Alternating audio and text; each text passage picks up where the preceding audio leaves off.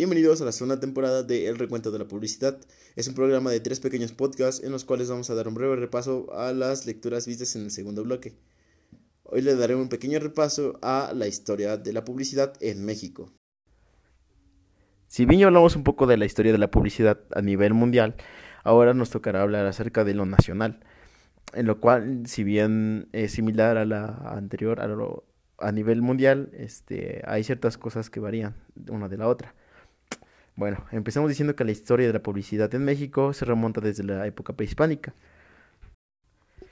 Para ese entonces es obvio que la publicidad no es de igual manera que en nuestros tiempos.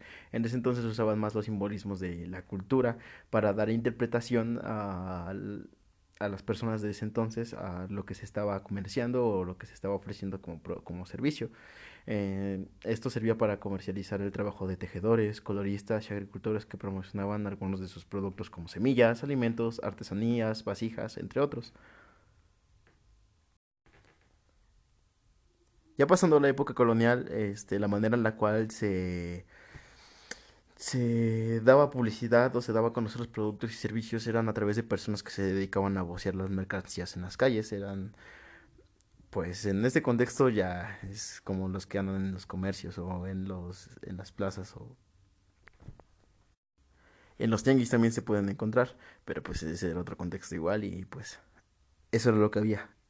En ese caso, en ese entonces, este, lo hacían por medio de frases cortas que iban acompañadas de un golpeteo de tamborín para lograr captar la atención de los clientes, o sea, era hacer ruido, más o menos lo que se hace hoy en día, pero en otros tiempos. Ya después con la llegada de la imprenta, este, como lo vimos en la historia de la publicidad así mundialmente, este, en el año 1666 se imprimió la primera gaceta en la Nueva España y ya después este hoy en día se conoce como negocio publicitario. Tiempo después, en 1850, se desarrolló la primera campaña publicitaria y con ella una nueva forma de capitalizarla. En este caso se empezaron a encontrar nuevos medios, eh, la imprenta, para empezar a vocear servicios, productos y esto de la publicidad fue llegando a grandes masas.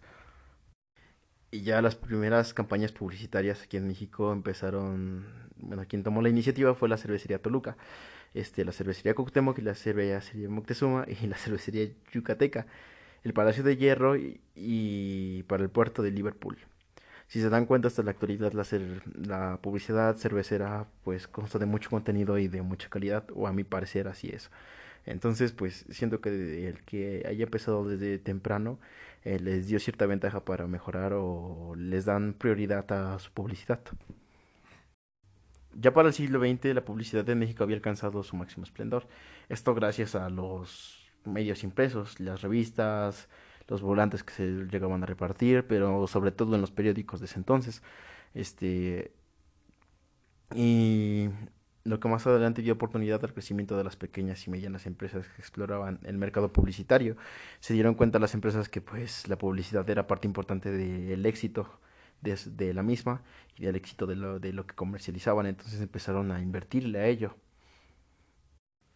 Y para el año 1925 surgió la radio en México, medio de comunicación masiva que hoy en día apoya de manera significativa al mercado de la publicidad, con el lanzamiento de mensajes publicitarios de cientos de artículos pertenecientes a diferentes giros. Hasta la fecha se sigue usando, de hecho, aunque esté todavía los medios como la televisión o el internet, este, pues muchas personas que gozan de manejar o por necesidad lo hacen para llegar a a su trabajo, pues la siguen escuchando. Entonces ya ha perdido vigencia a comparación de esos tiempos, pero sigue siendo parte importante de, de la publicidad. Se le sigue invirtiendo y, se le sigue viendo como un medio potencial para las masas.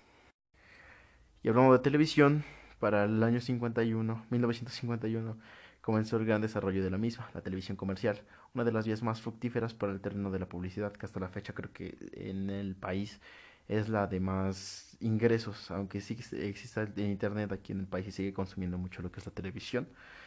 Y el desarrollo de la publicidad ha generado un crecimiento de la economía a nivel mundial.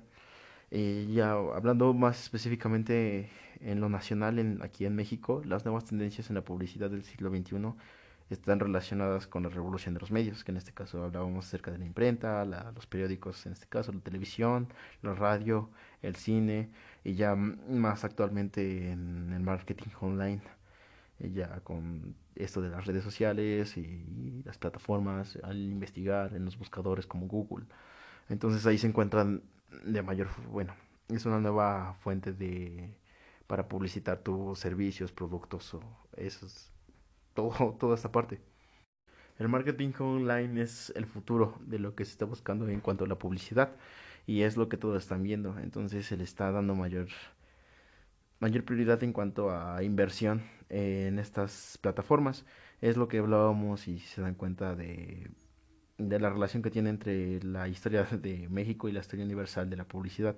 Que al final de cuentas llegan a lo mismo, que es la inversión o que todas las miradas estén atentas hacia el Internet y es pues la nueva, bueno ya no tan nueva porque ya lleva años siendo dominante en el terreno del marketing. Y creo que eh, va a ser en un futuro pues la mayor el mayor la mayor fuente de ingresos que podemos encontrar en cuanto a publicidad. Bueno gracias. Eso fue todo por este programa